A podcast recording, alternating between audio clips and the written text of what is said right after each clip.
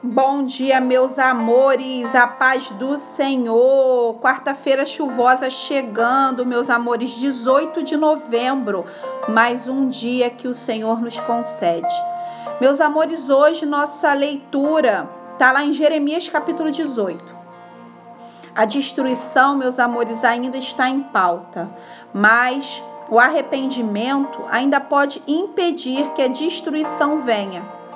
No capítulo de hoje, o Senhor envia Jeremias à casa do oleiro para demonstrar como agiria com Israel em suas mãos. A obediência do profeta em descer como lhe foi ordenado permitiu que ele presenciasse o oleiro entregue a sua obra. Quantas coisas, meus amores, deixamos de contemplar porque simplesmente não obedecemos.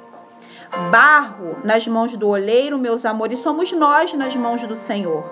Não importa o quanto a roda gire, ao final nos tornaremos lindos vasos, moldados de acordo com a vontade do Senhor.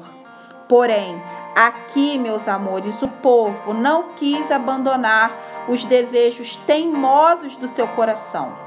Deixaram até a hipocrisia de lado, dizendo para Jeremias: Não perca seu tempo, porém não se arrependeram. Preferem matar o profeta para não ouvir mais as suas previsões do que voltar seus olhos e seus ouvidos para o Senhor.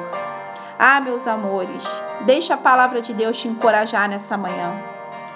Deixa a palavra de Deus te dizer algo nesta manhã não saia das mãos do oleiro. Deixe de lado os desejos teimosos do seu coração e se coloque hoje na roda, na roda do olheiro.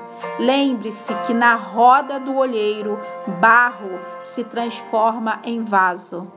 Amém, meus amores, que vocês tenham uma quarta linda, cheia da presença do Senhor. Um beijo e até amanhã.